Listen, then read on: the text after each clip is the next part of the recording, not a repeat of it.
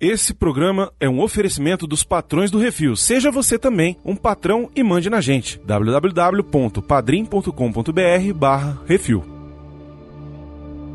Tudo faz parte do plano. O medo é o aniquilador da mente. Quando ela falou isso aqui é só o começo, eu sabia que o filme ia terminar ali. Olha, que é isso assim, rapaz?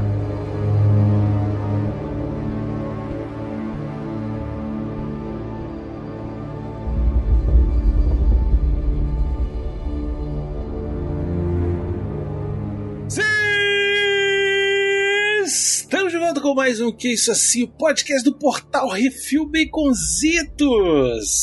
É, e o tempero deve fluir. É, especiaria, vamos ficar de olho azul e doidão, velho, veio o futuro.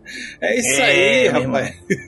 e olha só, estamos aqui reunidos hoje para falar sobre uma adaptação de um romance de ficção científica, um dos livros de ficção científica mais famosos de todos os tempos, inspirou várias outras obras, entre elas Star Wars, e estamos aqui para Uhum. falar sobre a adaptação dele para o cinema Duna. Olha só, rapaz. Versão 2.0. É, exatamente. Já teve uma lá nos anos 80 que é aquela beleza, né? Tal. É. Tem gente que gosta, tem gente que acha uma bosta e, enfim. Inclusive o diretor, né? Inclusive É, o diretor achou uma merda. mas... Achou legal fazer, só que não.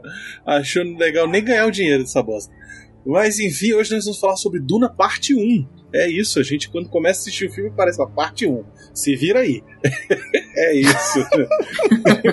parte 1 se vira aí.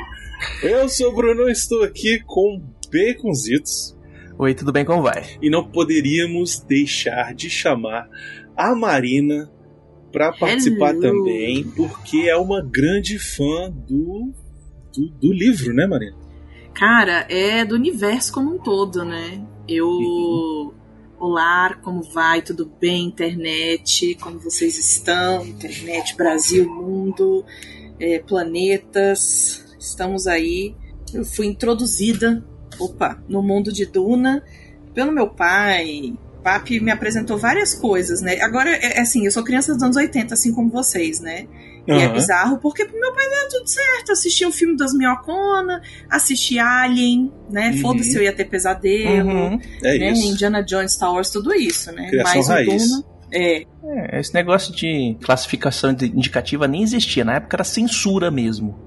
E os pais estavam lá tocando foda-se pra censura e ainda mandava a criança buscar cigarro e cerveja na, na padaria. Brother, passava na Globo a parada, velho. A gente assistia. sim, é isso. Agora, Uhum. Passava eu, a hora eu- do eu- pesadelo de tarde no SBT, Não, a hora, cara. do, é, a hora do pesadelo é no, no SBT, né? E o, o é. Jason é. na Globo. Agora, uma Isso. coisa até que eu tava comentando com o meu digníssimo Rodrigo, eu, eu falei assim, engraçado, eu tenho a lembrança, né, de criança, de eu assistir o filme do David Lynch, mas o que ficava muito na memória era as minhoconas. Eu tô fazendo aspas com a mão, né? As minhoconas. Só que, por um determinado momento, eu até comentei com o eu falei, cara, eu não sei se a minha lembrança se misturou com Beetlejuice, sabe? é verdade. Naquela, é, porque Sim. tem uma cena ali que faz referência, né? Da, Sim. Sim. do Duna Total. e tal. E aí eu, eu não sei se se misturou, mas eu lembro muito do, do- do- de algumas coisas do David Lynch, assim, do filme do David Lynch, eu criança assistindo com, com meu pai, né? Nessa loucura toda. Nessa época, era o que reinava era a locadora, é isso.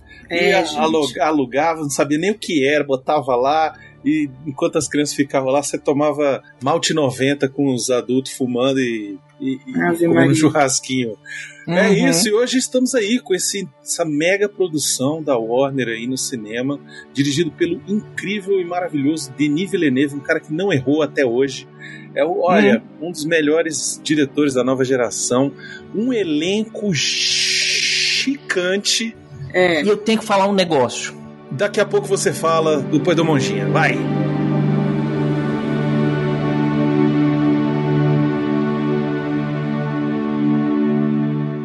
É isso assim, programa do Refil.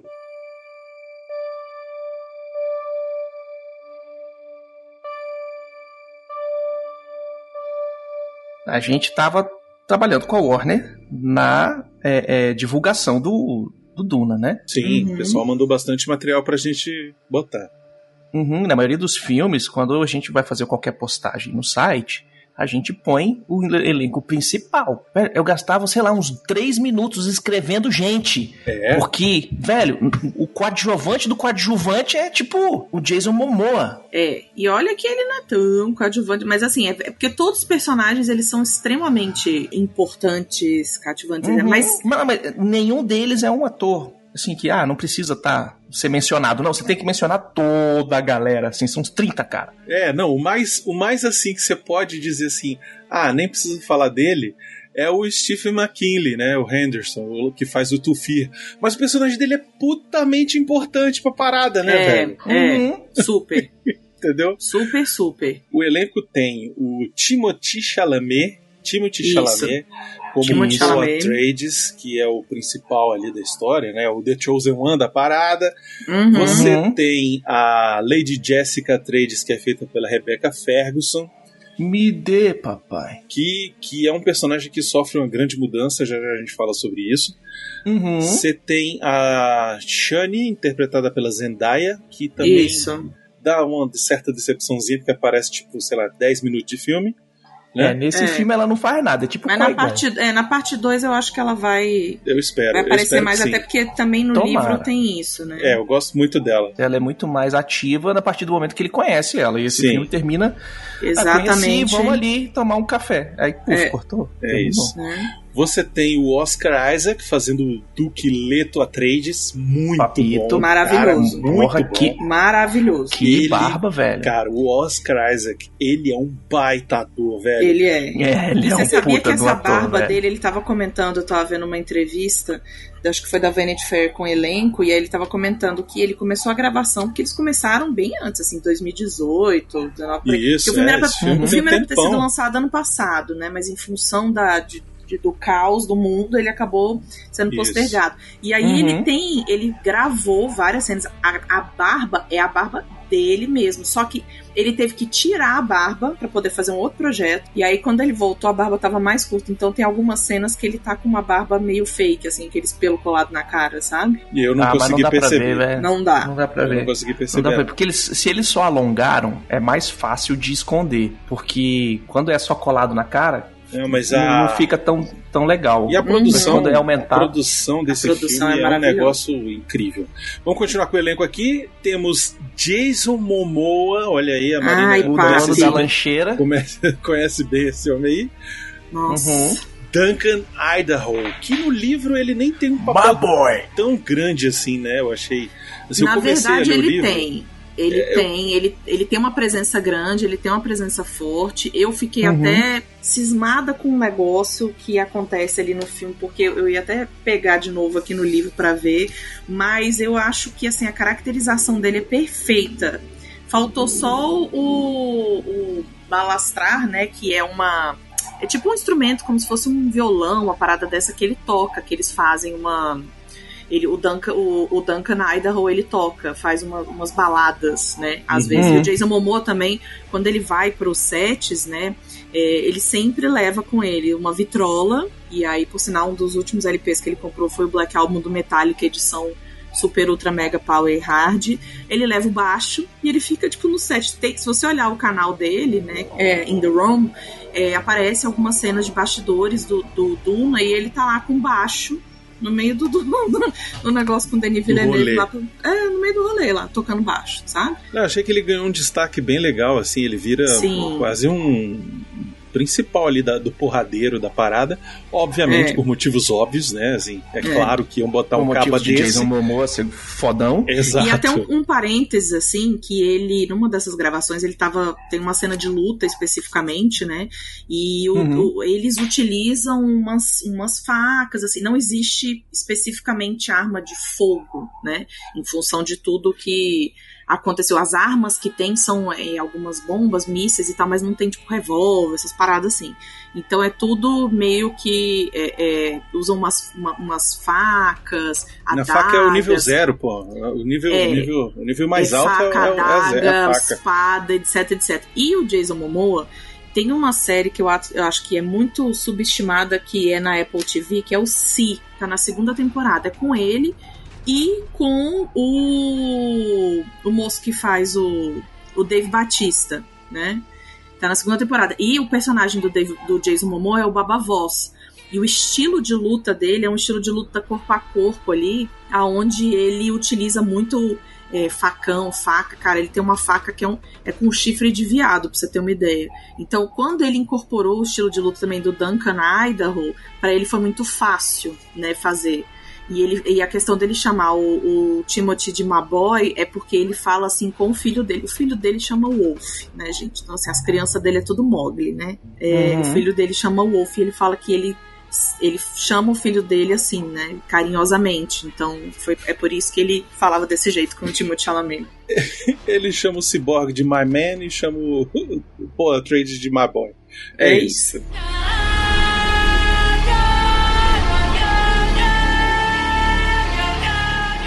Além dele, temos o Stellan Skarsgård, que faz o Barão Harkonnen. Maravilhoso. Esse é um cara que sabe fazer filho ator também, né?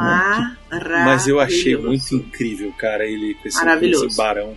Porque Uhum. ele tá bem irreconhecível, a maquiagem pesadíssima. Isso. É, e ele sinistro, ele deu uma pesada na voz, assim. Deu, ele Esse deu um... cara é muito bom, velho. Esse cara e é fora muito que, bom. assim, quando você pega Uhum. a versão do David Lynch, a representação. Destoa bastante. É, porque a representação do Barão, o Barão Harkonnen, ele realmente é um cara que, quando você lê o prequel, né, da casa Harkonnen mesmo, ele Uhum. era um cara que ele era guerreiro, né? Então eles eles estão, tipo assim, a casa Harkonnen tá em Duna, né, em, em Arrakis, já tem mais de 60 anos. E ele Isso. era um cara, né, que, assim, tá ali à frente da casa do, né, batendo de frente com o Império, etc. Mas Uhum. a representação dele, eu acho que no do David Lynch ficou um cara meio nojento, meio é caricato, nojento, assim, é. sabe?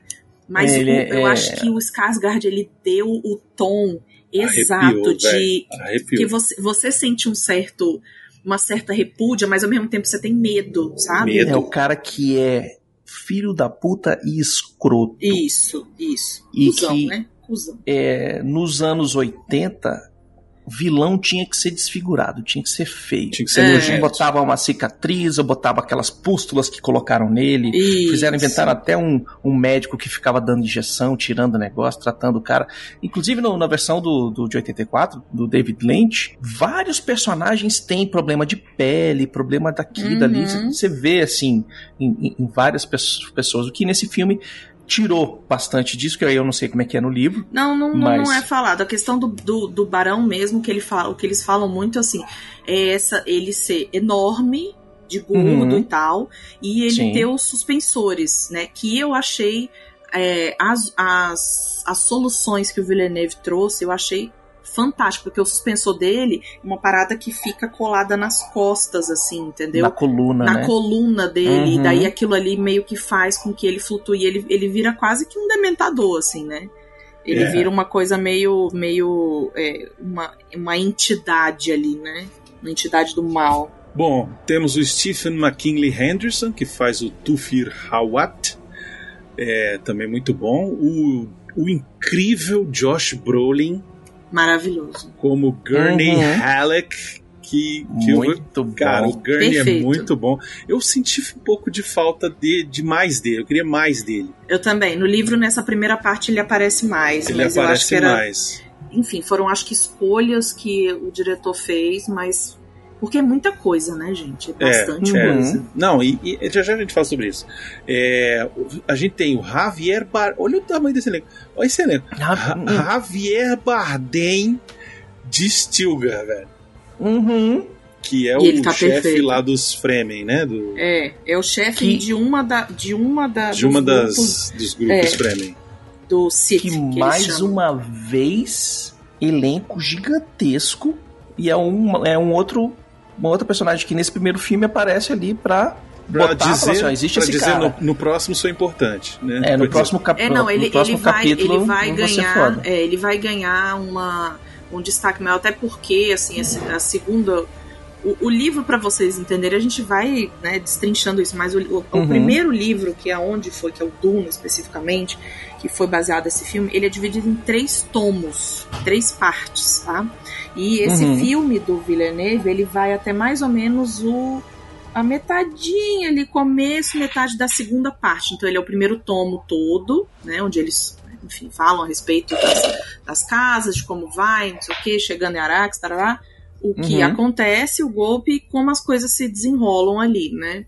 E realmente o Stilgar, ele aparece num determinado momento ali com o- os Artrades e depois ele o destaque dele muito maior no deserto mesmo, sabe? Uhum. Mas ele tá muito bem, assim, realmente como É, é, sempre incrível. Javier Bardem, sempre incrível. os Uhum. Fremen, especificamente, que você- até se traduz é Freeman, né? O povo livre, é o povo que Sim. vem ali da Terra e assim, é super importante, uma coisa bacana que o Villeneuve trouxe foi a diversidade do elenco, porque é, isso era uma questão que, apesar de não ser especificado é, no livro fisicamente como era só, algum, algumas descrições são muito específicas, mas Uhum. é, como isso é importante, assim, hoje em dia e até para retratar as pessoas, os povos que buscam a terra, né, que perderam. Então você tem, como nos dias de hoje, né, você tem é, é, a galera que refugiada, né, que tem que sair da sua terra para ir para outro lugar e lá eles vão se adaptando e se embrenhando no deserto. Uhum. Tem a Sharon Duncan Brewster, que faz Doutora Liet Keynes também. Pois é, esse, esse é um ponto também de escolha, porque no livro é o doutor Liet Kynes, né? É um homem Isso. e não uma É, eu mulher. ia falar. No primeiro filme é, é um homem também. É um homem, porque no livro é um homem, né? Ele é, Uhum. é o ecologista. Inclusive, no primeiro filme, quem faz o person a personagem é o. Cadê, cadê, cadê? Max von Sydow. Ave Maria. Também não é, não é, Que- não é moleza, né? Que é o cara que também fez o arco completo e fez o Star Wars episódio 7 também. Sim. Sacou? E é, porra, é um outro puta ator, né? Tipo, o elenco do, do outro filme também era um elenco assim, cravejado. Você tem ainda, só pra gente fechar aqui, mais dois. Depois tem mais um resto de pessoal aqui que eu não vou citar, mas é o Chang Chen, que faz o Dr. Wellington Yue. Uhum. Sim, importantíssimo, personagem importante nessa primeira, nesse primeiro arco aí. Sim. Isso. Ele que, que, que passa a perna e salva a galera, entre- faz os dois, É, né? Faz o ruim, faz é. o bom. Mas o agente duplo, né? Digamos assim. Uhum. E Dave Bautista, que faz o Raban Harkonnen. Também É. perfeito. Achei Que tá perfeito muito pro papel. bem no papel, velho. Perfeito. Uhum. E é isso, dirigido pelo Denis Villeneuve. Denis Villeneuve, pra quem não sabe, né? Assim, só preciso falar uma palavra: chegada. É só o que eu preciso Uhum. falar. Mas se você quiser, eu falo outras aqui. Por exemplo, Blade Runner 2049, eu falo Sicário, Terra de Ninguém, eu falo aqui Incêndios, eu posso falar aqui que ele vai ser o diretor de Cleópatra, eu posso dizer que ele fez O Homem Duplicado e Suspeitos. Cara, é só filmaço, velho. É só filmaço. E ele sempre foi muito fã de Duna, do livro. Ele sempre foi um cara Sim. mega apaixonado. E ele conseguiu fazer em 2017 o Blade Runner 2049, que é uma sequência Fantástico. direto do filme, que se você lê o livro, praticamente não tem nada a ver com o filme. Assim, é muita diferença, é uma parada assim, é realmente assim inspirado no livro. E assim, tem muita coisa legal que você vê que eles pegaram e tal, mas que no livro eles vão para outro lado, completamente diferente, sacou? O próprio personagem do Deckard é um outro cara, sacou? Aham. É, o Deckard do, do Harrison Ford é um outro Deckard, não é o Deckard do livro. É. E ele conseguiu fazer no Blade Runner 2049 uma sequência para um filme que tinha sido, assim, quando saiu no cinema, foi completamente ignorado, né? Foi defenestrado, Foi. recebeu críticas péssimas, ele, ele ganhou é, hit cult depois, assim. Isso, foi virar alguma coisa quando é, encontrou o público dele. Exatamente. Tanto que o Harrison Ford ele não curtia muito, o mesmo esquema do, do David Lynch, ele não curtia muito. Ele fez o filme mais meio desacreditado, depois que virou uma parada cult É, mesmo, o- né? o- a gente fez um programa muito foda sobre o Blade Runner é, aqui no Isso Assim, há um tempão atrás, lá em 2017, quando teve o lançamento do Blade Runner 2049. A gente fez um Uhum. programa sobre o Blade Runner e no finalzinho falando sobre o Blade Runner 2049. E a gente fala sobre a grande questão, o grande problema do filme, que teve aquele dedo do estúdio de falar: não, peraí, vamos botar uma narração em off aqui e tal. E ele teve que gravar essa merda. E aí a gente botou uns trechos do áudio dele falando, velho, isso tá muito esquisito. negócio. É, né? Não, ele, ele fala, ele gravou, né, a parada, e ele, ao gravar, ele falava assim, cara, isso tá muito esquisito. isso tá muito ruim. Aham, aham. Sacou? Então, assim, é... mas o que eu tô querendo dizer é que o, o, o Blade Runner 2049 foi meio que uma segunda pisada do Villeneuve na ficção científica, né? Ele começa Uhum. Com a chegada, né? com a chegada, né, que é a adaptação de um conto, que também muita gente elogia bastante o roteiro desse desse filme, porque é um conto e é um puta filme, se você não viu, assista. E aí depois ele falou, cara, vou fazer a sequência do Blade Runner, sei lá quantos anos depois, entendeu? Mais de 20 anos depois. E é um filmaço também. É um baita Uhum. filme legal. Que tem também o Dave Batista. Que tem também o Sim, Dave Bautista lá sim, no, sim, no sim. comecinho, né? Uhum. Pois é. Ele tem a patotinha dele, né? Acho que é igual o Nolan, tá começando a fazer a patotinha dele também.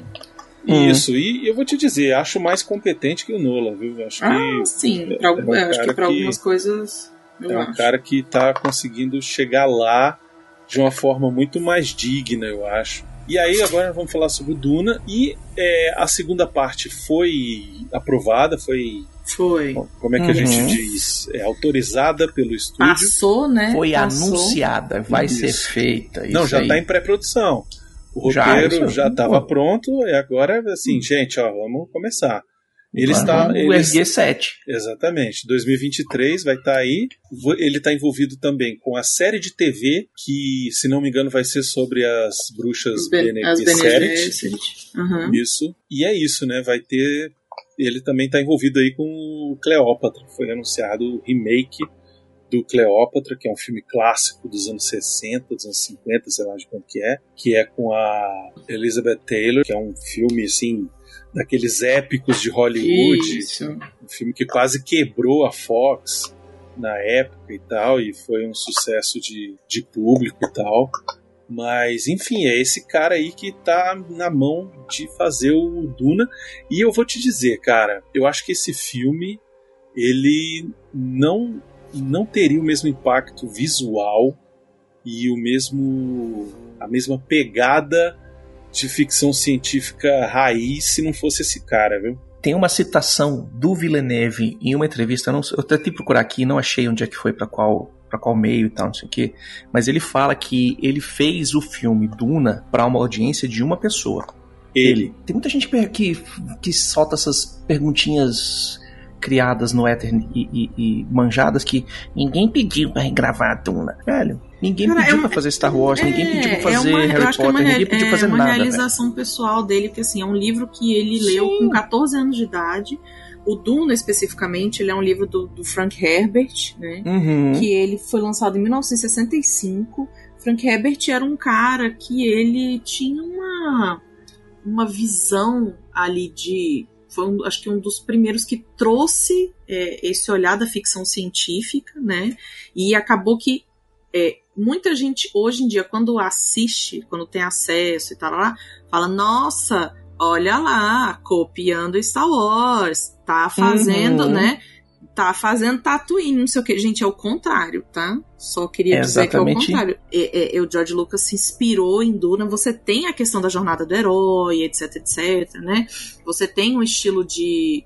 Tava até conversando com, com, o Miotti esses dias, falando que você tem o Tolkien, que ele traz a questão da fantasia, especificamente que o gênero fantasia é um, o gênero Uhum. ficção científica ele é outro, ele tem outra pegada. Você tem Hum. jornadas, você tem é, é, quests ali, até de certa forma similares, mas a forma que tá em volta disso daí é, é diferente, sabe? É diferente. Então, essa construção desse mundo, o Frank Herbert traz em 1965 com um olhar, eu acho que extremamente futurista, sabe? Um olhar distópico. O que que acontece? Duna se passa milhões e milhões e milhões de anos no futuro, no ano 10 mil e cacetada, aonde é, imagina que aconteceu a Matrix, né? As máquinas dominaram o mundo, etc. Só que os humanos, eles conseguiram se revoltar, se rebelar, que foi uma guerra chamada Jihad Butler- Butleriano, e aí com isso as máquinas passaram a ser proibidas, né? O que existia de é, de eletrônico, etc., eles eram comandados por pessoas específicas, mas assim, eles tinham naves e tal, mas o resto, é, transmissões, celular, computador, etc., isso, isso parou de existir, isso ficou proibido. E descobriu-se que é, existe uma substância no mundo, que é a tal da uhum. especiaria do melange, né? Que é essa substância, ela é responsável pela é, viagem interestelar e ela é responsável também por abrir a mente da galera. E algumas pessoas que utilizam desse melange, são tratadas e tal, conseguem calcular e fazer ali as rotas espaciais, que é a tal da guilda estelar, né? E prever o futuro Isso. também, né? Prever o futuro, porque assim, essa questão do melange, da especiaria especificamente, nos anos 60, quando o Frank Herbert ele traz, está muito ligado também com a psicodelia e com as drogas lisérgicas, Sim, assim, Sim, né? anos 60 total. É, porque assim, você tem alguns momentos ali que alguns personagens da, da própria da história ali do Dono, eles entrando em contato, né, com o melange especificamente, eles têm essa expansão de consciência e tal. Vários Sim. deles, por sinal, né, porque no, no filme aparece mais isso do Paul, do, do Paul Atreides e um pouquinho da Jéssica, mas não aparece o rolê completo ainda. É, o planeta da onde é extraída essa especiaria é, é o planeta Arax, ou conhecido uhum. como Duna que dá uhum. o nome para os livros, o filme, etc, etc, tá? Exato. É, o que, que tem nesse planeta? Tem terra, tem uns bichão que vivem na terra, na areia. Tem areia. Tem areia, tem areia e tem areia. E calor uhum. e areia, sabe? E umas pedrinhas para você não ser comido pelos bichos que. É, é isso. Gigante. É, e o, existe um império ali por trás. Aí a gente começa a ver um rolê também aí de Star Wars.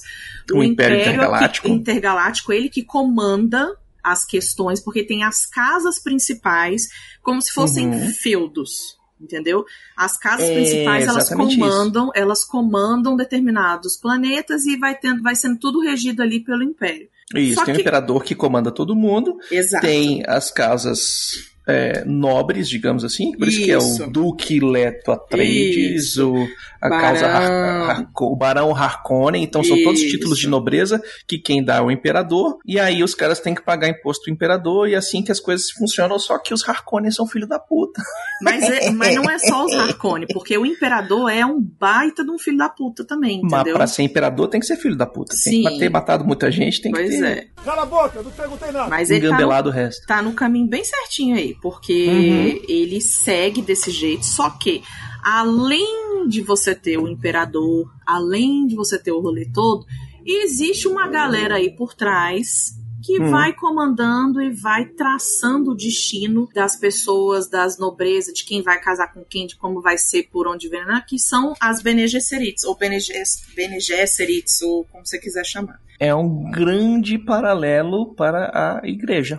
Sim. católica apostólica romana que fazia o conselho dos nobres e não, e que seria legal se sua casa é. se unisse à casa não sei o quê para impedir guerras e piriri pororó, e aí ia se fortalecendo. Ao mesmo tempo que você tem esse paralelo, você também tem uma interpretação e uma construção, porque as Bene Gesserits, elas são, hum. é, um, é como se fosse uma eu não vou dizer uma seita, mas é formada um grupo de mulheres, tá? Você tem a reverenda uhum. madre e são mulheres e essas mulheres elas são concubinas de todos os duques, barões, etc, etc. Uhum. E elas são obrigadas a terem filhas mulheres, porque elas têm um controle da mente, elas têm um treinamento aonde elas conseguem através de um comando de voz, que elas chamam de avós, que é uhum. é muito parecida com a força do This is not the droid you're looking for, sabe? Uhum. É, elas conseguem dar um comando e as pessoas acabam é, fazendo o que elas estão mandando, mas não só isso, elas têm um controle do corpo, de visão, etc., onde elas conseguem escolher o sexo do bebê e elas têm que gerar meninas. O que, que acontece nesse rolê todo, né,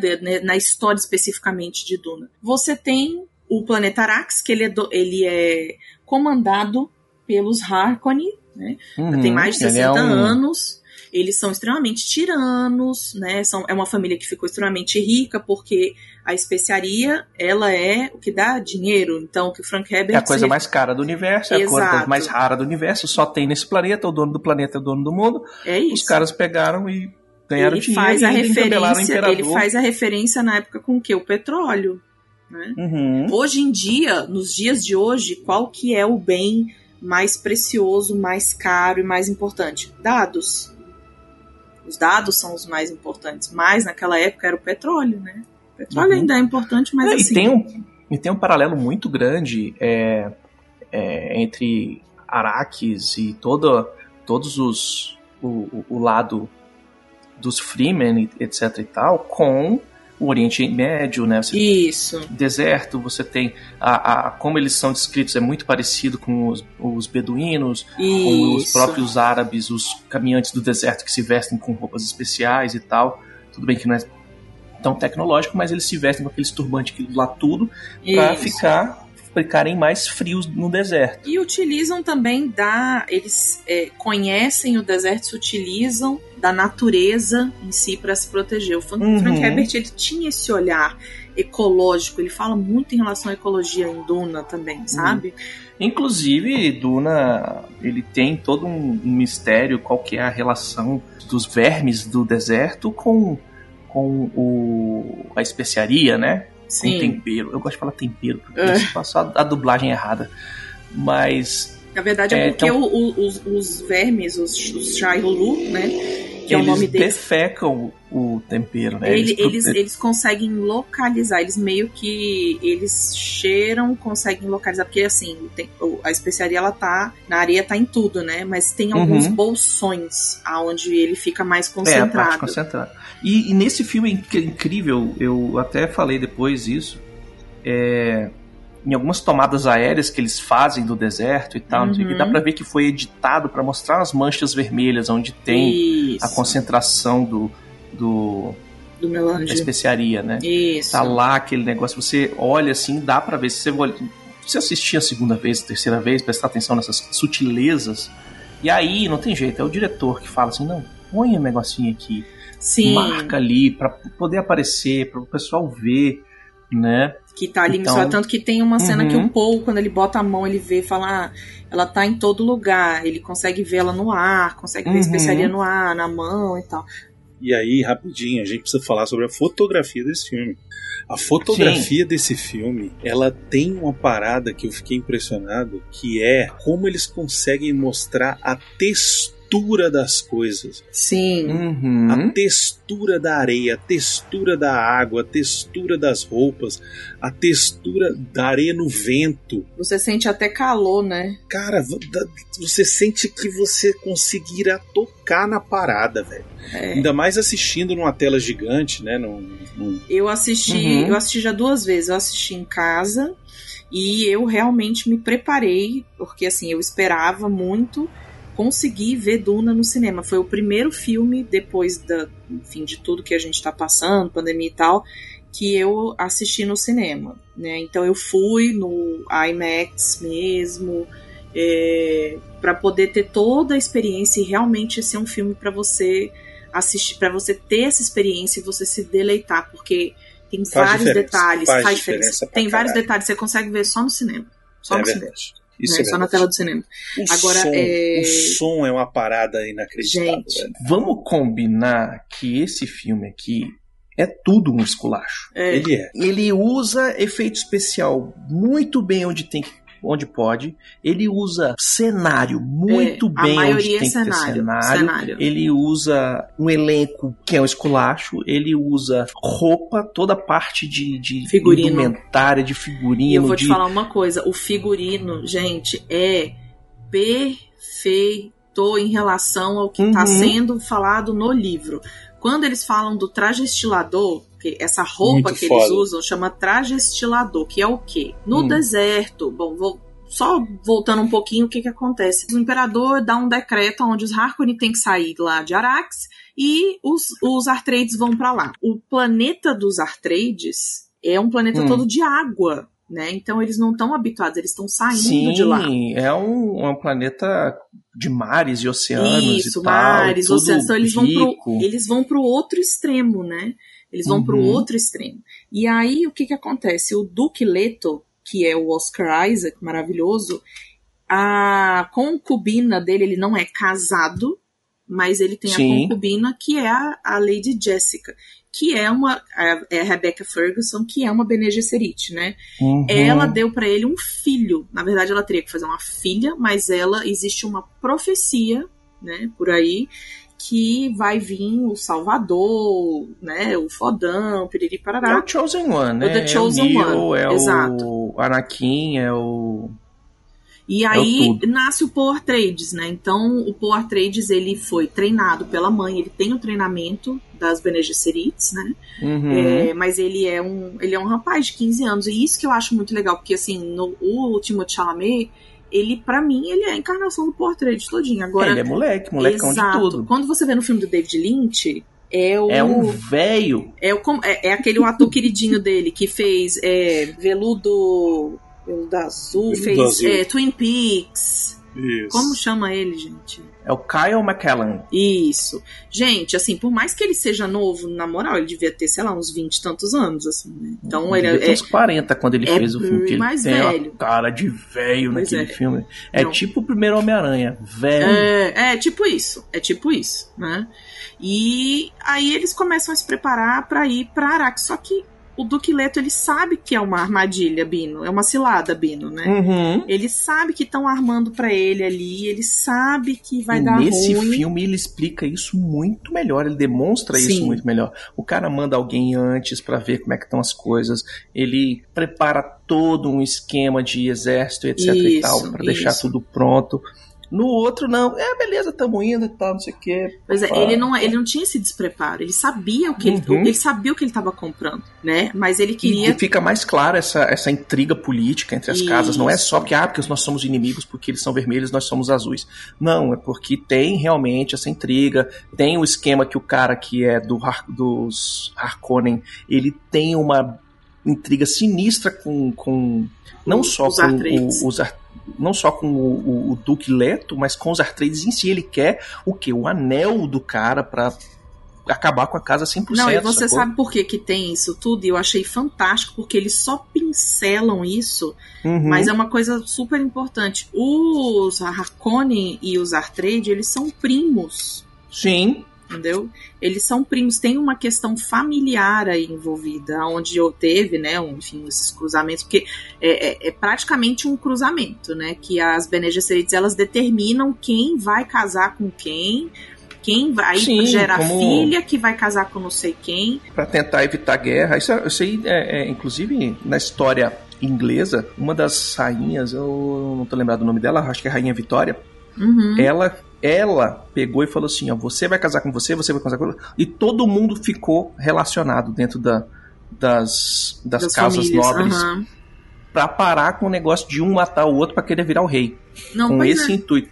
É, é- Então- é, cara, eu acho muito foda, assim, porque Uhum. Duna, Duna não é só minhoca gigante, não é só arena. Cara, Hum, a questão política ali, essa é, é uma parada Game of Thrones, assim, nível hard. E muito sabe? bem feito, é muito, bem Muito. escrito. E quando você para pra olhar, você fala assim, cara, isso aqui existiu de verdade. O cara simplesmente transformou numa coisa fantástica. No livro isso é muito mais evidente, né? Tem muito Sim, mais coisa sim. política do que no Uhum. filme. Por isso Mas que é aquele negócio, é uma, porque- é uma lapada, né? Porque ele, ele traz no detalhe ali, ele diz, não é uma coisa é, Tolkiana no sentido de que o Tolkien ele dissecava Descreve ali, e descreve, vai, não sei o que. Rapaz, o povo pra andar um quilômetro ali, misericórdia, 30 páginas, né? Uhum. Não é isso. O livro realmente ele tem uma sensação no começo meio que de nada acontece feijoada, porque ele traz justamente essa, ele explica ali a situação do que está acontecendo, ele, Ele traz Toma essa- o tempo dele pra descrever o- como está o universo inteiro. Exatamente. Botando o, o- o- o tabuleiro assim, todas as peças, te explicando o que, que tá acontecendo. e você vai vendo das Sim. interações de cada um. Por que que o Uhum. Barão Harkonnen ele para ele escolher o herdeiro, por que, que ele não tem herdeiro? Porque ele gosta de rapazes. Rapazes. Gosta de moçoilos. Ele gosta. Não, mas não é qualquer rapaz, é rapazes novos com a carne tenra, assim, entendeu? Ele sabe de qual é das Bene Gesserits, entendeu? Então ele sempre tentou evitar ali, mas Uhum. ele tem que escolher um herdeiro. Então, isso, isso não aparece agora nesse filme. Tanto que no filme do David Lynch, quem é teoricamente o herdeiro dele, que é o sobrinho, é o Sting. Nossa, velho, o Sting tá com a cara de psicopata naquele filme. O personagem foi limado desse filme, total. Né? É, por Foi. enquanto ele não aparece, que aparece só o Raban, né? Teoricamente o Raban, tanto que ele, ele se coloca como se fosse um. é, como se fosse o filho mesmo dele, mas não, o Raban ele é o meio que o lacaio no sentido de, de cuidar da- do exército. É como se fosse o general. Isso, o general, e ele deixa tudo em Uhum. família. É o Fade Hawata, que é o sobrinho dele, que é o Sting no Sim. primeiro filme. Que é um cara, tipo, meu irmão, é assim, é aquele cuzão, é o cuzão com C maiúsculo, assim, sabe? Ele é um cuzão do naipe do. Do filho do rei lá do Game of Thrones. Ah, do lourinho. sim, sim, sim, do doido, do. Não do Jamie.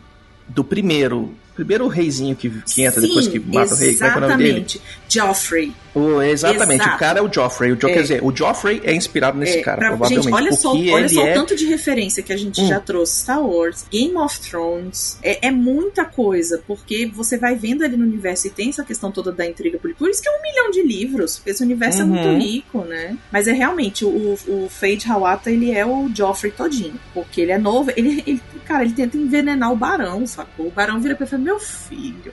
Você não sabe com quem você tá mexendo, não, né? Ele falou, você só tá aqui porque eu preciso de você. Porque eu não tô Uhum. afim, não tô afim de me envolver com essas mulheres, essas bruxas aí, dá muito trabalho. Muito trabalho, quero Hum. não. Eu quero pegar alguém aqui pra deixar aqui.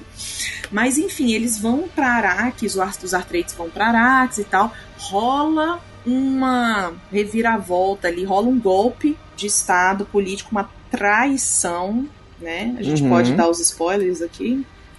Sim, estamos aqui falando da obra inteira. Então tá, É, com não, spoiler, o tá, programa gente? é totalmente com spoiler, né? Então, se você Uhum. não viu, vá assistir. No meio dessa traição toda, no livro eles já vão dando alguns sinais. Por exemplo, a Lady Jessica, ela já tava sacando. Sim. O, o Duque Leto, ele É. sabia, mas ele ficou na dele. No- E o Oscar Isaac, ele, ele, cara, ele passa isso muito, assim, no filme, sabe? Assim, o que eu gostei bastante desse filme é que tem coisa que é na cara, pra todo mundo ver, tem coisa que é sutil. Isso. Você vê o que o Duque Leto, ele sabe que aquilo lá vai dar merda, Sim. que ele já fala assim, ó, pô, você é o meu save game, se der merda, tu que vai tocar tudo. Ele E fala Paul pra Lady Jessica também, fala, eu queria que nós tivéssemos mais tempo, eu devia ter casado com Uhum. você. Exatamente, pra, pra, porque ele queria dar pra ela uma salvaguarda, tipo, Isso. você, se eu morrer, tu vai se dar bem. Porque ele tava, ele, ele foi lá esperando a facada nas costas. Não, ele já sacou? sabia, mas ele sabia que, assim, mais do que ele morrer, que seria importante eles irem pra lá, eles terem o controle, mas ele não sabia o que ia acontecer na, na real, né? Ele tava querendo o, o esquema de, de ter o, Os framing do lado dele, os né? framing do lado dele, exatamente. Ter mais conhecimento de guerra, uma coisa que ele não tinha, que eu sempre bateu com os Harkonnen, né? Os Harkonnen sempre foram de guerra muito escrota. É, e além deles serem guerreiros e tal, eles eram no sentido de tirania. Uhum. É, um governo tirânico. Então eles queriam Não, se escravizar. morrer, morreu. tal. É, queriam escravizar. O que importa é eles, né? Uma cena que remete muito bem isso é a parte que eles vão, que eles vão resgatar a galera do extrator lá, né? Uhum. Que eles vão Muito ver o que, que tá, foda, como é que né? tá acontecendo, tá, não sei o quê. E, porra, os caras vão morrer e tá vindo o Gente, lagar- é igual. o- o- é aquela parte o é igual, igual ao Nos, livro. do- nos dois Igual, filmes também. Igual. E aí a galera pousa e fala assim: não, vambora. Não, eles ficam aqui esperando até o último momento pra não perder, para não, ter, não perder o. A O especiaria. Spice. É. É, não, porque tem um E sistema aí- de recolher a, a porra do, do extrator, Sim, né? voando, né? né, Uhum. voando, é, tipo, junta lá um negócio, aí voa um balão, enche e levava. Só que aí o negócio vai e falha, e aí, caralho, fudeu, e agora? E aí o Duque Vamos perder a máquina. Na hora que eles chegam lá pra salvar os caras, eles falam assim: sai daí todo mundo. Não, mas a gente não pode deixar a especiaria pra trás. Velho, vocês vão sair agora, eu tô mandando. O senhor É. que manda nesse planeta agora. E os E caras ficam assim: porra, a gente não vai morrer com, com a especiaria? Uma coisa que eu achei foda foi que ele, justamente com isso e com uma cena também sutil, ele fala a respeito de como os, os Harkonnen. é, os Harkonnen sacanearam no sentido de que eles carregaram todos os equipamentos que tinham, Uhum. deixaram só a sucata lá pra eles, Então, tipo assim, ah, vocês vão ficar aqui pra extrair, então se vira. Extrai aí com o que vocês têm aí. Vamos ver se vocês vão Deixaram conseguir. um monte de merda, deixaram, deixaram as coisas pra trás.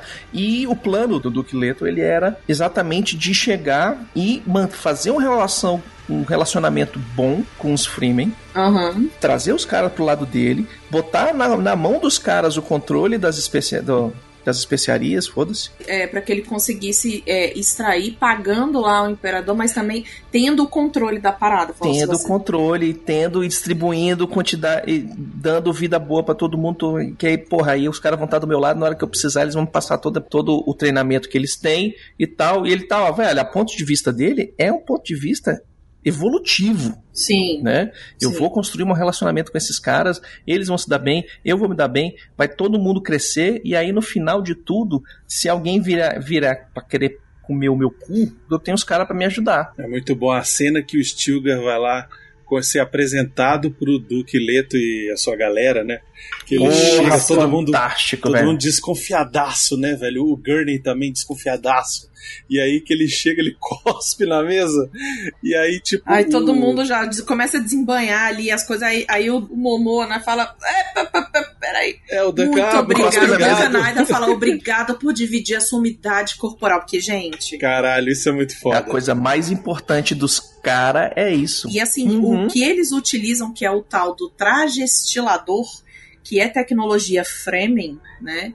É um- Uhum. uma roupa aonde você coloca e ela reaproveita toda e qualquer umidade do seu corpo, Uhum. entendeu? Para você beber e você reutilizar. Inclusive, aquele tubinho que eles põem no nariz não é pra eles respirarem, é pra eles expirarem pelo nariz e, a, e o tubinho pegar o- o vapor de água da expiração. Isso, exatamente. E, e, assim, é uma roupa que você veste nu, porque o xixi e o cocô ela resolve também. Isso, exato. Ela vai tudo por ali. E quem, quem criou essa roupa, né, foram os Fremen, para eles poderem andar no deserto, etc, Uhum. etc. Então eles também começam a entender ali os, os costumes, né? O Paul começa a entender os costumes de. Porque o pai coloca ele perto, falou: ó, me acompanha aqui na, na- nas reuniões do conselho e tal, justamente Uhum. porque ele já sabia que ia dar bosta. É, E ele, já falou, tava "Cara, preparando o Paul tudo pra é, merda. O Paul precisa saber quem são as pessoas que estão aqui, com quem ele pode confiar, etc, etc. Uhum. É, e no meio do caminho também rola esse golpe de Estado, né, que é dado especificamente por um traidor. E o traidor é o médico, é o Dr. Yuen, né, porque os Harkonnen Uhum. têm a mulher dele como refém, né, e eles chantageiam ele. Eu achei perfeito também, assim, a cena é perfeita, é conforme o livro mesmo, sabe? Antes do golpe dos Harkonnen, tem o esquema da tentativa de assassinato do Paul. Sim. Logo que eles chegam, o cara manda um dardinho robótico pra tentar assassinar o Paul e o bicho só vê movimento. É. E aí o, o, o Paul fica paradão e tal, não sei o que, aí abre a porta, vai voando, ele pega o negócio e enfia na parede. Melhor é que nessa hora ele depois fala assim: o fulano tava aqui, o cara ficou seis semanas chumbado, Chumbado na, na parede. Sentado na parede. É. E eles acham. esperando. Tava só Eles- esperando. Então, assim, eles já deixaram, os Harkonnen já deixaram um, um cara lá plantado pra isso. Agora, Uhum. uma, uma, uma personagem que ela. Ela é importante, mas ela não aparece. É a criada da Lady Jessica, que ela é uma Ah. Fremen e ela dá a adaga Cris pra ela. O que, que é a adaga Cris? É uma adaga Ela que. aparece nesse filme. Ela aparece, mas ela aparece muito Rapidamente. pouco. Mas é porque Ela aparece, dá o negócio e vai embora. Não aparece com- no outro Não, filme, ela aparece verdade ela mais. fica, ela fica mais tempo também. Por quê? Porque é ela que vai dando os bizus de algumas coisas pra, Uhum. pra Lady Jessica, entendeu? E É. aí, o que que acontece? Primeiro que ela tem a, a daga Cris, né? Que é Uhum. essa adaga que é feita com o dente do verme do, do Shai Huluk. Que depois ela passa Uhum. a, a Shani dá pro Paul, mas teoricamente ela também passaria essa daga Cris pro, pro Paul. E essa daga Cris, ela é uma é uma arma que ela tem que ficar colada ao corpo. Por isso que o Stilgard, quando ele vai entrar na cena do conselho, ele o, o Paul fala, ele não tá querendo deixar as armas dele aqui não. É. Mas por quê? Porque ele não Uhum. pode tirar a daga Cris dele. Entendeu? Ela tem que ficar colada ao corpo. É, outra coisa que é bacana demais nessa mitologia toda do Duna é o lance daquele campo de força pessoal. Aham. Sim. Que, tipo, você só consegue penetrar o campo de força se for muito Devagar. próximo e, e- e de forma lenta, né? Uhum. Tipo, Uhum. pro, pra o cara poder se defender. Isso é uma, é, uma, é uma ideia muito foda de campo de força. É, que Sim. no filme do Duna de 84 é terrível É tosco. a É horrível, é tosco tosco, demais. você não consegue entender o que, que tá acontecendo. São uns É quadrados, uns bonecos quadrados, é uma coisa Hum. meio. Você fica, gente, mas o que que eles estão Que fazendo? O que, que tá acontecendo e tal. Aí não- Mas é uma tecnologia dos Artrades, os Harkonnen não, eles já têm armadura pesada, forte, É, grandona, é. né? já Sim, sim. Mostra bastante diferença entre as casas, né? E falando até essa questão do armamento também, completando, o Imperador Filha da Puta manda o exército de assassinos deles, que são Uhum. os Sadaskar, né? Os Sadaskar, eles começam a lutar é, clandestinamente junto com os Harkonnen, pra poder dar o golpe, né? O golpe lá de Sim, os misericórdia. bichos já chegam. Enquanto os Harkonnen estão chegando pela frente, os bichos chegam de paraquedas Não, por já trás. né? chega por trás com o suspensor, já chega cortando, Uhum. chega na, na crocodilagem ali, né? Eles já chegam na crocodilagem, não quero nem saber. Então ainda tem isso, assim, sabe? Nesse meio tempo que rola esse, esse rolê todo, o, o Poe e a Jéssica, eles acabam, enfim, caindo no deserto, eles tentam ser ajudados. Agora, Por quê? Nesse filme ele não explica. o que? No filme anterior ele explica. O que? O porquê que eles são levados? O porquê que eles não são mortos pelos Harkonnen. Eles são jogados no deserto. O imperador fala pro barão que ele não pode matar o Portraits. Sim, E o barão fala assim: não, beleza, eu não vou matar. Mas Sim. eu se, um deserto matar, aí já não sou eu, né? pois é. Não, que é não o esquema peguei, que ele. não peguei, é tipo assim, né? Não peguei, Uhum. não tá comigo, não fui eu. Né, não, não, não Foi a matei, eu pomba. deixei lá no deserto. eu, ele a não pomba, conseguiu né? se virar, o problema é dele, exatamente. É porque o deserto de, de Duna já é uma parada mega sinistra. Só os, os vermes do deserto já é uma parada que você fica assim, Não, caralho. é tipo assim, solta o cara ali, velho, dois dias acabou, morreu. eles acham que o, o Paul é um menino velho Um e a. Jéssica é um moleque e a Jéssica é uma. Apesar dela ser Bene Gesserit, ela é uma à toa ali, né? Uma fraca, né? Uhum. Uma fraca. Só que o Dr. Yuan, antes de, de acontecer todas as coisas, ele, ele tenta dar uma ajudada pra eles, assim. Então, por exemplo, o Doquilito, ele coloca um dado para, é, paralisante nele, né? Fala, Uhum. olha, eu tenho que fazer isso porque o, o, o Barão tá com a minha esposa, e, enfim... Senão ele vai matá-la, tarará, tarará. Ele, mas eu vou fazer uma coisa que você vai ajudar todos nós. Eu vou botar esse implante no seu dente e quando você estiver bem perto do barão, você quebra esse dente e vai sair um veneno. Você matá-lo. Exala na direção dele. Você vai morrer de Exatamente. qualquer forma, porque você já vai morrer. É, E, mas em compensação eu vou salvar tua mulher e teu filho. pois é. E aí também, quando ele já sabia que o- os, os capanga lá dos Harkonnen iam levar o Paul e a Jessica pro deserto, ele coloca Uhum, uma por ordem do mochila. imperador, Ele coloca uma mochila ali com algumas. com duas roupas do deserto. é, na verdade, as roupas eles pegam depois, mas ele coloca com uma tenda, né? Que é uma tenda própria também, que é como um traje estilador. E Uhum. comida, enfim, algumas coisas, né? E um batedor, né? O negócio Isso. que fica batendo no chão, tum, tum, Pra tum, poder pra chamar chamar o o, o velho. Muito É, foda, cara. Eu acho, eu acho legal assim que o Duna ele tem essa parada assim de algumas coisas que, por mais que ele tenha influenciado outras obras, tem algumas coisas que ficou só nele, né? São Tipo, únicas dele, exatamente. São únicas dele, Sim. tipo a parada do traje, a parada dessas coisas que eles usam aí no deserto. É, Uhum. Tudo bem que o lightsaber é meio que, que o negócio da faca, né? Mas assim, não, Uhum. não é bem isso. Outra coisa, cara, que eu acho muito maneira, é que eu não sei se isso é do livro, mas pra esse filme ficou, eu achei muito legal. As, os ornitópteros. Caralho! São. Caracoles, velho. Quando eu li a primeira vez, eu falei, mas o que diabo é um tóptero? Que eles falam que é os tópteros, né? É Uhum. porque tem asa, eu, eu imaginei asa de pássaro, assim. Tem até um quadrinho que ele é do primeiro tomo do livro. Eu fiquei assim, mas gente, como é esse helicóptero com asa, meu Deus do céu? Mas eu acho que eles fizeram Caralho! Muito bom, velho. Vou te falar que a primeira vez que eu vi um ornitóptero na minha vida foi no videogame Duna. Ah, Duna sim, 2. sim, sim, sim, sim. que tinha exatamente era tipo era um RTS desses você ou era Artrades ou você era Harkonnen e você fazia missõezinhas e, e pegava o, o Spice lá e, e etc e tal. Só que se você fosse Artrades, você tinha essas coisas dos Artrades, né? Então você tinha o ornitóptero, você, e aí aparecia mesmo, era uma libélulazinha andando. Ai, que massa. Então, de repente, eles pesquisaram também, pegaram daí. Porque ficou perfeito. Não, Perfeito, ficou perfeito. show. Vocês já ouviram uma- falar de, um- de uma versão que ia ter nos anos Do 70 de Jodorowsky? Duna, do Jodorowsky? Sim, Sim. Que vários dos, dos desenhos do, da arte e tal, que não sei o que, que não Do foram Moebius. do- que não foram utilizados, acabaram sendo utilizadas no Alien. Sim, é porque era do. Tinha arte do, do, do Moebius, assim, também. Esse Isso, filme do Jodorowsky, ele é tipo, cara. é o filme mais grandioso que nunca foi feito, porque assim, o cara megalomaníaco, né? É, quis fazer uma versão ah, onde você tinha no Barão Harkonnen era simplesmente Salvador Dali. O Paul Atreides ia ser o Mick Jagger. Isso. É, pra vocês terem uma ideia. Era Não, um o, Barão, o Barão. Arcone, o Barão Arcone ia ser o Orson Welles. Orson Welles. Mas ele Orson tinha um. Salvador, Vocês acham ele que o tinha um Salvador Villeneuve era Dali fumado também. da maconha, velho? Pois ali? é. E aí, só que assim, as artes conceituais. Tem até um documentário. Uhum. Tem um Tem. documentário sobre esse filme especificamente, que nunca foi feito, né?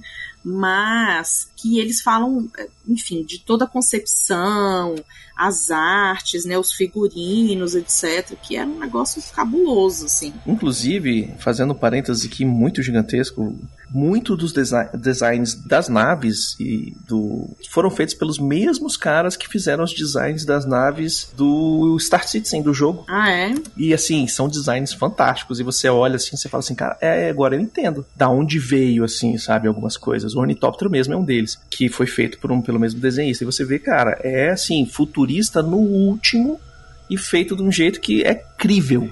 Né, porque a ideia é essa, né? Tipo, é uma tecnologia do futuro muito louca, mas você acredita, você compra ela muito fácil porque não tem nada assim de, oh meu Deus, apesar de ser uma nave que bate asa, você, a- você compra aquilo fácil. É na- o que o Frank Herbert ele traz, assim, o que traz muito do livro é justamente essa questão muito ecológica, né? Então você tem formas, você tem veículos, você tem formatos, traje, tudo muito orgânico, né? Então você pensa especificamente o, o próprio traje estilador. O Villeneuve, ele traz uma descrição onde você enxerga assim de onde que os Fremen tiraram, tiraram isso. No deserto tem um ratinho que chama Muad'Dib. E o ratinho, ele, ele sobrevive ali no deserto de várias formas, né? Uma delas, ele, ele reaproveita né, o suor, entre aspas, deles para poder se hidratar e tal. Tem essa questão né, orgânica aí. Você pensa no tóptero mesmo, né? No ornitóptero, como essa libélula, né?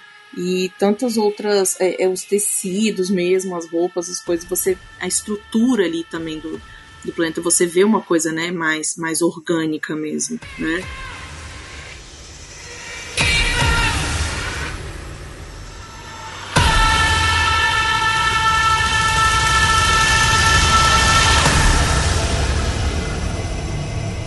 Você que quer ouvir a sua cartinha lida, envie para o CO2 e nós do Refil vamos lê-la ao vivo. Ah, você, você pode enviar para Portal Refil, Portal Refil, arroba gmail.com.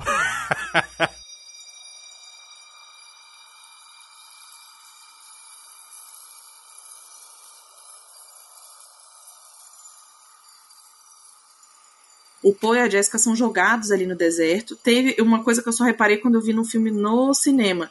A Lady Jessica, ela está grávida.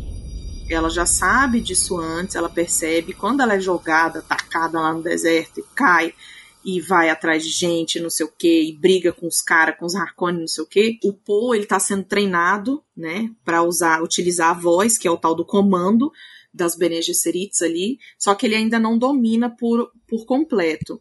E um ponto principal é que quando eles, ela e eles ficam no deserto, dentro ali da, da cabana e tal, né, é quando ele está inserido, ele está imerso ali na especiaria, e que aí ele começa a ter essa expansão, essa expansão mental, né?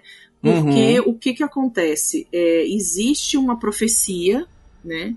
A profecia de que vai vir o escolhido e tal, e ele será uma pessoa que vai saber os costumes, né? Vai saber os costumes do povo de lá, ele vai ter a visão além do alcance, né? Etc, etc. O Paul, ele sempre, antes dele, deles irem para para Arrax, ele estudou né, das videoaulas, né? Então ele ficou Uhum. vendo como era usado, como, como colocar, colocava o traje estilador, é, como é que os framing faziam para andar no deserto, o que que era o quê, o que que era um, um, né, um batedor, isso, aquilo Ele lá. era um cara muito estudado e ele tinha sonhos que eram visões, né? Isso. Não, e é legal porque esse tipo de coisa ele é feito também pro público, né? Pra quem Sim. tá assistindo, pra sacar qual é a. Tipo, entender melhor o universo. Explicar sem usar um narrador. Isso, sem precisar exatamente. parar, olhar pra tela e falar assim: olha, nós estamos andando assim porque a forma que os Fremen, e eu li isso quando eu era pequeno e não sei o quê. Não, põe no, no, no, no- no filme de forma orgânica. O cara tá se preparando pra ir pra lá e ele tá assistindo a E quando ele videoaula vai do... pro deserto, ele fala pra mãe dele, ele fala, olha, a gente vai ter que andar igual os Fremen andam. Aí ele começa a andar fazendo um passinho, não sei o que e tal, que é pra não Uhum. acordar, pra não chamar o verme, né? Porque eles chamam batendo ali, né? O, o- É qualquer. Charulu, né? é, como é que é? Impacto com uma frequência constante. Isso. E aí, Isso é quando, quando eles caem ali, que o Paul tá tendo essa, essa expansão de consciência e tal, ele, na real, ele vai se tornando meio Dr. Manhattan, assim, sabe? Porque ele, ele a, a Uhum. presença dele, a consciência dele, ela tá no presente, passado e futuro. Então ele começa a ver alguns futuros, especificamente no filme, aparece a ele, aparece com a Shani, que é uma, uma Fremen, que é a mulher que ele sonha, a menina que ele sonha direto. Aparece uma guerra, Uhum. que ele fala, ah, eles vão fazer uma guerra em meu nome, não sei o que, não sei o que e tal, sabe? Ele sonha com as palmeiras pegando fogo, ele sonha com várias coisas que Isso. pra ele, a princípio, não fazem sentido nenhum. Né? Porque são coisas que ele nunca viu, que, e, tipo assim, ah, meu sonho é estranho, assim, pá, pá, pá, pá, pá. Mas uma coisa constante nos sonhos dele é que ele sonha sobre a morte dele. Exato. Então ele sonha sobre a morte, ele sonha com as guerras especificamente, e realmente são caminhos ali onde é, aquilo pode acontecer, só que ele não quer. Só que ele tá tendo uma puta de uma bad, bad, bad vibe ali, sacou? Ele tá Uhum. uma bad trip, né? Ele tá tendo uma bad trip ali do caralho, assim, a mãe dele tá do lado tentando segurar, mas ao mesmo tempo, tipo, ele tá tendo essa expansão de consciência, né? E entendendo a importância dele nesse universo especificamente. Por fim, acaba que o Duncan Idaho, que é o né, o Jason Momoa, o- ele luta com a galera, ele consegue fugir e resgata os dois do deserto, né? Porque eles fogem, o Paul e a Jessica, eles pegam um tóptero, vão no meio da tempestade de areia, sabe? Cara, é um rolê, assim, um O negócio... cara usa a tempestade de areia pra levantar o, o, o- o ornitóptero, conseguir fugir dos Isso. bichos, dos mísseis, do caramba quatro. os Saduskar começam, que são o exército assassino lá do imperador que tá junto com os Harkonnen, vão atrás dos dois também, sabe? E aí o bagulho fica louco. Então, assim, a primeira parte do, do filme, nesse, né, do filme do Villeneuve, é mostrando mais ou menos como são as casas, quem são as pessoas, etc, etc. Rola o golpe, e aí depois é essa fuga dos dois ali lidando com Arrakis em si, lidando com o planeta e o contato deles com os, os Fremen. Em determinado momento que eles conseguem escapar, enfim, e eles têm um... Quem ajuda também de, eles é a tal da doutora é, Liette, né? Uhum. que no livro é um homem. Porque ela é meio Fremen e ela tinha envolvimento com os Fremen, assim, também. Depois tem algumas coisas que acontecem aí no, no segundo livro que é, eu fui, fui lendo Explicam aqui. melhor. Explica melhor. Não sei se pode falar agora, não sei se é spoiler, não sei É se vai melhor a gente esperar. Melhor a gente esperar. Então a gente segura, parte a dois. gente segura fala. a gente Isso. segura essa Isso. emoção, porque tá aqui, Uhum. né? É Mas, é, uma coisa que eu fiquei na dúvida, porque assim, no livro especificamente, o ecologista, ele morre. Ele morre no deserto que, assim, não apareceu.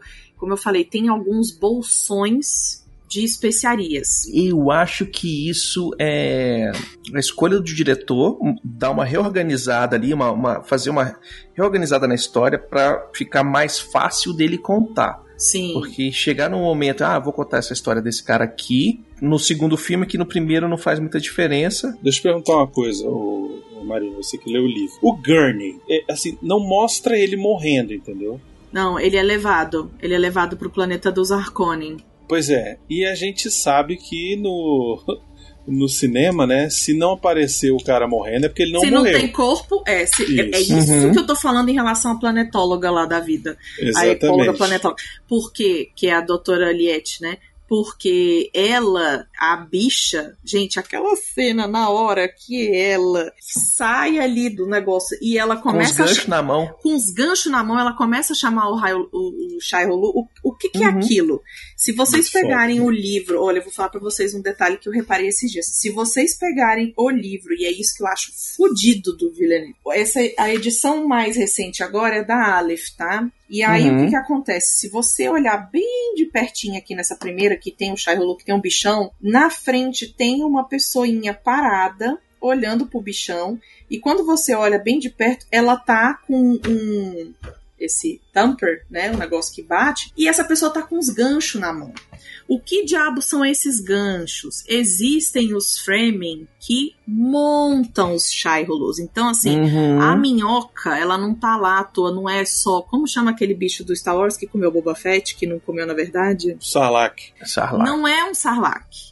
Tipo assim, que tá É, só não ali. é um ralo no meio do deserto. Não é um ralo, não é um tudo, ralo, é exato, não é um sarlacc. Não é um sarlacc.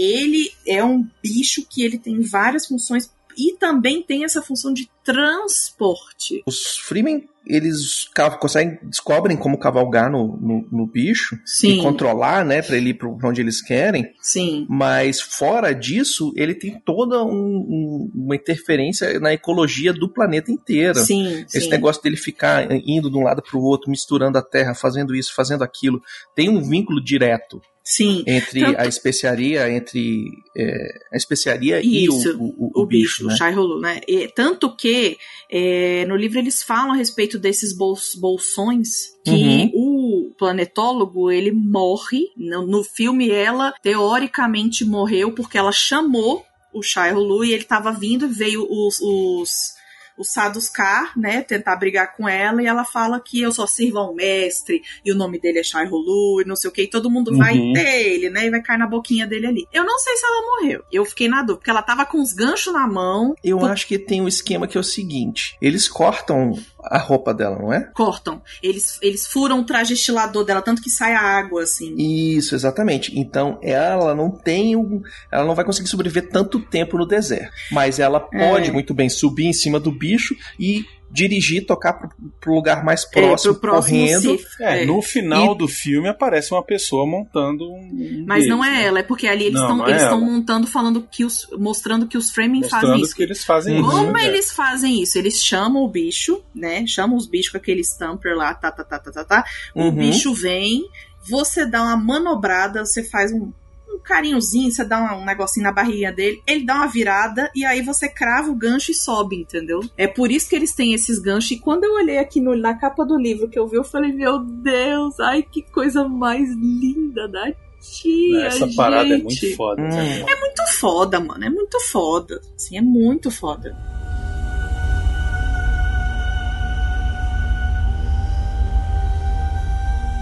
Tem uma galera que eles levam o Tufihawa mesmo, quando o Duque Leto tá lá com meio que catatônico em função do dardo, não sei o que, tá na sala, o, balão, o Barão Uhum. Harkonnen chega lá, né, pra falar as merda pra ele, não sei o que, né, ele Essa quebra o cena dente. é foda demais, brother. É foda. Puta foda. Eu achei que cena fantástico. foda, cara. Tá Olha, essa cena. Pelado, estatelado na Nu. cadeira, nu, Essa totalmente cena, nu, parado, assim, o- só, só escorre a- uma lágrima, né? O confronto dos dois ali, a Uhum. interpretação do Oscar Isaac Sim, e a do Stellan Skarsgård também, velho. é. É uma parada. É, eu pra- quero é pra ver passar você no Oscar, de perto pra, pra, pra você. Quero ver você morrendo, a, a, a luz sair dos seus olhos na minha frente. Ele vai por cima da mesa, assim, né? Flutuando, e aí chega Uhum. perto, na cara do Oscar Isaac mesmo, na, casa, na cara do Duque Leto, assim, tipo, vamos lá, eu quero, quero ver você morrer na minha frente. Primo, primo, primo, a sua comida é muito boa, viu? A comida daqui é muito boa, viu? Só queria dizer. Ai, que Brother, ódio, gente. Essa cena,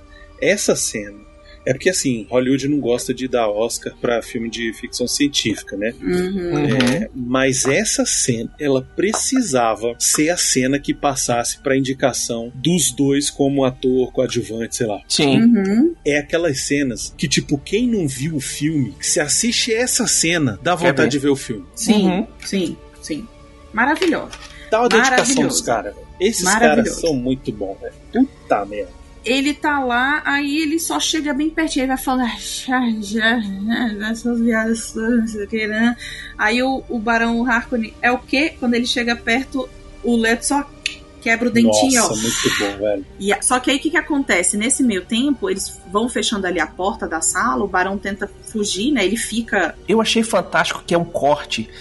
Cospe todo mundo, você vê os caras caindo, e depois quando Isso. você volta, a galera abre tudo, tá o velho lá no teto, assim, no único lugar que ele conseguiu um restinho de ar pra Exato. sobreviver, velho. Tá todo mundo meio múmia. O que que acontece? Todos os, os- barões, não sei o que, eles tinham a galera que eram os mentantes. Os mentantes eram como se fossem os computadores humanos. E o Tufi Hawat, ele era o mentando do Quileto, né? Uhum. Tanto que tem uma hora, na, quando vai chegando o pessoal da guilda espacial, para poder é, trazer né, a, a mensagem oficial de que eles vão para Arax, tá o Duque Leto, tá o Tufi Hawat e tá o Gurnen Halleck, né, que é o Josh Brolin. Ele fala assim: Eu queria saber quanto que eles gastaram de dinheiro só pra fazer essa viagem e vir pra cá. Aí o Tufi Hawat cara fica com o fica olho branco. branco, e aí ele Uhum. fala: Eles gastaram 2 milhões, eu quero dizer, porque são os computadores humanos. Só que aí o Barão Harkonnen ele fica sem o mentante dele, porque o mentante dele é aquele cara que fez o das bolinhas do Esquadrão Suicida. David Dalmatian. Ele morre com veneno. Ele tava na sala, ele morre, ele vira uma das mumiazinhas lá, morre com veneno. Ele fala: Eu gostava muito dele, ele era muito bom, mas eu preciso de um mentante, eu não posso ficar sem o mentante. Aí ele pega o Tufi Hawak, só que o Tufi Hawak ele é, é danadinho ali, né? Então ele Uhum. leva o Gurney Halleck como prisioneiro e ele pega o Tufi Hawak pra ser o mentante dele também, lá pro planeta do- dos, dos Harkonnen, né? Ele deixa o Raban lá em, em, em Arax, né? Tipo, foda-se, cuida aí, taca fogo nessa merda, mata esse povo, Uhum. mata esse Mata todo mundo. Mata esses 50 mil frame aí que estão enchendo o saco, só que na verdade eles não sabem a quantidade que é, né? É, eles acham que é 50 mil, mas. hum, É muito mais. Nesse Hum. meio tempo que eles estão, enfim, ah, morreu, ah, morreu, morreu, caiu no deserto, ninguém viu mais nada, entrou numa tempestade de areia, morreu. Paul morreu, Jessica morreu, foda-se. Ah, o barão fica meio, né, meio assim, tem certeza? Ah, morreu. Morreu porque né, ninguém ia sobreviver a uma tempestade de areia. Aquele menino, aquele menino velho, magro lá, aquele menino velho não dá nada, não. Morreu. Então, beleza. Ah, estão achando que morreu. Só que aí eles né, conseguem ir para dentro do deserto, né, mais distante ali, e vão em contato com os, os Fremen, especificamente com o Stilgar. E eles encontram o Stilgar e rola uma, uma parada ali. Ele, ele entra em contato com a Shani, ele vê ela, né, que é a Zendaya, é, que até então o Paul só sonhava com ela e tal. Mas é, a cena ali é uma cena fica um pouquinho mais apressada, mas eu até entendo, porque no livro ele. O tal do James, que é um Fremen, que é da, da, da tribo lá do, do Stilgard, ele invoca lá um, um, um desafio XPTO, que eu esqueci o nome, que é pro Paul se mostrar digno, né? Pra poder Uhum. entrar junto do, do, do que eles chamam que é a tribo, que é o Sith deles, né? O Sith Clã, digamos o clã, assim. exato. Só que aí eles vão e lutam e tal, o Paul acaba matando o Jamie. Só que quando ele mata, tem todo um ritual que é feito, a galera, tipo, seca o corpo do cara, porque assim, cada gota de água. Tira a água toda ele do cara mostra pra poder isso, reutilizar. Ele mostra, o, o, o Villeneuve, ele mostra isso de uma maneira muito sutil, em uma outra cena onde tem uns framings sentados com um copinho ali e a galera vai botando. Então todo mundo cospe dentro do copo, faz não sei o que, onde eles pesam e dividem a água entre eles, né? Faz um esquema que, tipo, purifica aquela água que, que eles doaram Isso, isso, e dá em porções. isso, exato. E É aí isso. todo mundo toma. Que é um esquema de tipo assim: nós fazemos parte do mesmo grupo, nós se aceitamos. Cada um dá água e cada um toma água de volta. Então a minha água é sua água, a sua água é minha água. E é isso, assim, a água é o bem mais precioso e é isso que Uhum. faz eles serem a tribo, o todo, o grupo, né? Tanto o Paul quanto a Jéssica, eles começam a entender isso. Só que é, num dos desafios, o, o ele vê que ela é uma Sayadina, né? Ele, É, velho, Sayajin. ele eu chama ela de Sayadina. Eu tava assistindo o filme antigo ontem, né? Que eu falei, Uhum. eu quero assistir os dois só pra fazer a comparação. E aí é, eu prestei atenção na legenda um pouco mais e o cara chama ela de Sayajin. E Sayajin é o a raça alienígena do Dragon Ball que Uhum. vira Super Saiyajin do Goku e do Isso, Vegeta. pô. Nada Falei, se cria, tudo se copia, aí, pô. rapaz. É, Filhos da mãe. é pra você ver. Tanto que ela é a saia, ela é a Sayajina. Tanto que, assim, dentro da tribo deles tem uma madre superior, né? Uma, uma Bene Gesserit lá. Só que a mulher já tá velha e eles precisam de uma nova. Então, falando, ah, é você mesmo, você, ó, você, né? Você completa aí o job description, minha filha, vamos lá. Tu vai pra lá. E o Paul Atreides, ele depois que ele tem essa luta com o aí eles mostram o que a tribo faz, a distribuição das coisas dele. Aí, tanto que o que eu achei legal, que era sutil, é que num dos delírios dele, dos sonhos, das visões, ele vê o- um cara falando assim: você precisa aprender os nossos costumes, eu serei o seu amigo. Nessa parte que tem no livro que não aparece no filme, depois que o Jaime morre e tal, tarará, eles fazem meio que uma homenagem ali da tribo e falam: Jaime era meu amigo, cada um deles, né? Com ele eu aprendi tal coisa, com ele eu vi não sei o que, tarará. E aí é a primeira vez que o Paul mata um homem. A partir dali também ele é, ele tem o nome dele é, Fremen, né? Que ele é chamado de Uzu, mas ele também pede para ser chamado de Muad'Dib. Muad'Dib é o nome do ratinho que tem no Uhum. deserto, né? Tanto que depois chega pro Barão Harkonnen falando assim: "Ah, os Fremen estão adorando um novo deus agora, um tal de Muad'Dib". Ele falou: "Ah, deixa eles se divertirem lá, o que eles quiserem". Mal, mal sabe ele, né? Mal sabe ele do que vai acontecer no próximo filme. Mal sabe ele do que vem por aí, né? Uhum.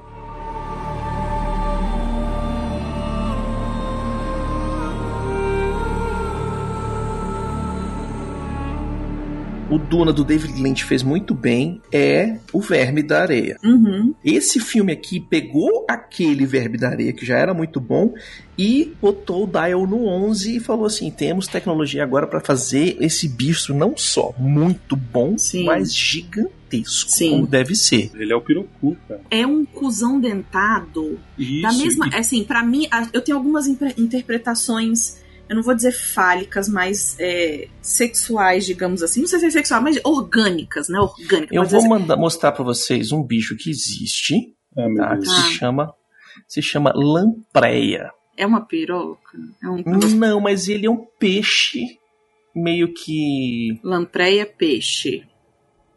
isso.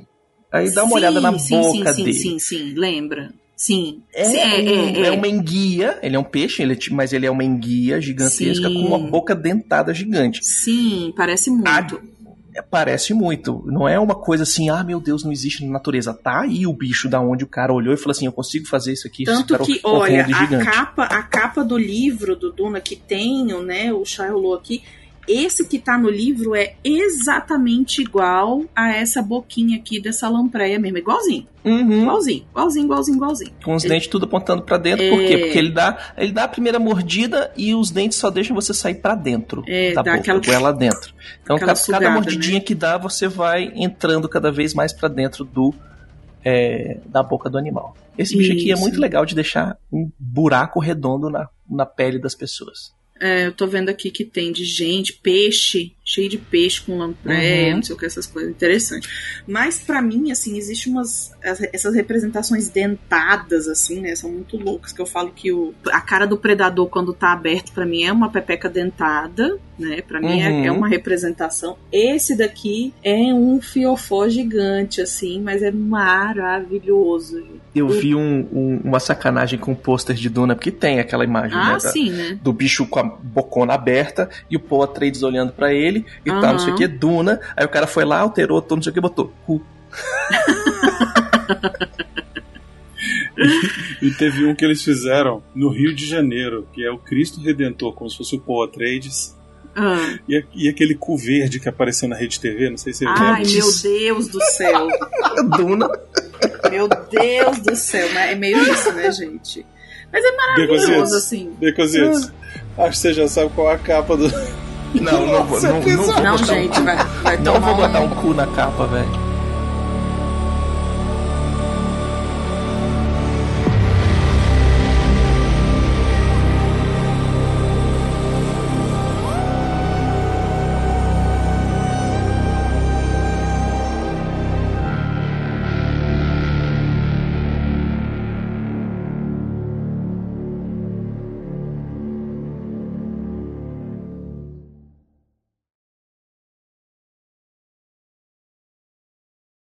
Cara, foi muito maneiro gravar hoje, um programa Uhum. enorme. Que bom que a gente trouxe a Marina, porque ela pôde trazer um monte de paralelos aí com o livro que ela já leu. Expandir nossas mentes. Exatamente. E agora a gente tem que esperar até 2023 para ver a segunda parte disso aí no cinema. E eu acredito que vai ser mais incrível Mais do que o primeiro fantástico. filme. Exatamente. Uhum.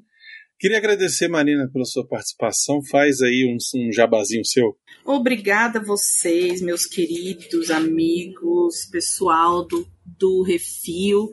Tô aqui, sou Veloso Deluxe nas redes sociais. Também aos sábados estou com o pessoal do Pipoca com Dendê gravando algumas lives. Temas aleatórios, gente. É aquela roleta russa, né?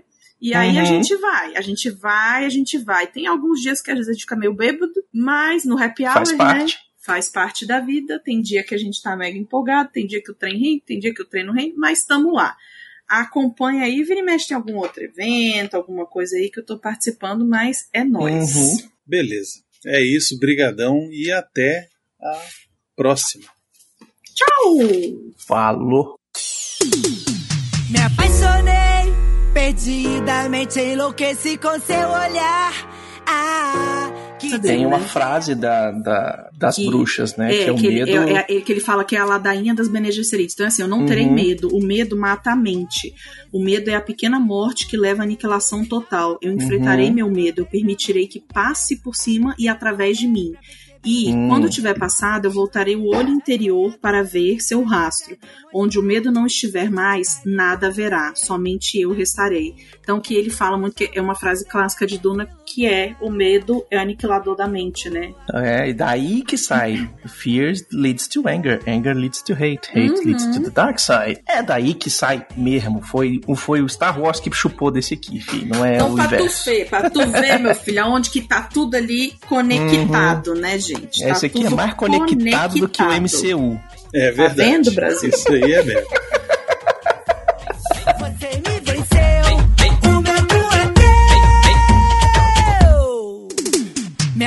Quando ela falou isso aqui é só o começo, eu sabia que o filme ia terminar ali. É, verdade. Essa, essa foi boa. Hum, hum. Vamos lá Na então. hora que ela falou, eu falei, eu apontei pra tela e falei assim: vai terminar o filme. Esse amor me convenceu. Vou estar tudo que é meu. Dá pra você o que eu não dei pra mais ninguém. Demorei pra perceber o quanto eu gosto de você. Ele gosta. Não, mas não é qualquer rapaz, é rapazes novos com a carne tenra, assim, entendeu? Ele gosta de. Como é que é o nome? De Cubs. Quem é Cubs? Não sei. Você não tem o ursão Aham, dos gays? aham. Os, os, os gays novinhos e moçoilos e macios são os cubs, que são os tipo os filhotinhos de urso. Isso aí o Baconzitos Ah, entendi. entendi. Eu não Mas sabia. não fui eu que fui que fui que fui escolhido por um site como o urso do ano, tá? Só quero deixar isso bem claro aqui, Não tá? foi tanto assim também, não. É menos. É, tá lá o Brunão. Papa o urso do Bear. ano. É, o ursão Nossa, da mas, é, mas, mas quem curte um ursão assim fica louco, né? O Rodrigo mesmo já teve uns um povo em cima dele. Eu falo, Uhum. sai, sai, sai daqui. Enfim, é, voltando pro Duna, ai gente, até fiquei desconcertada. Passando imagens. Passou do ursão aqui. Um ursão saindo do banho. Ai, para. Quero.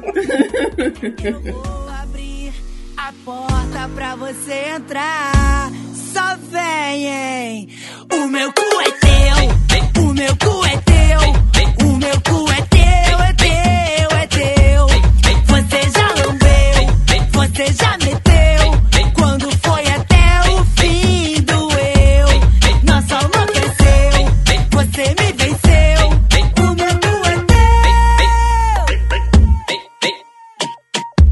embora, acabou a festinha. Vai pra casa, vai pra casa.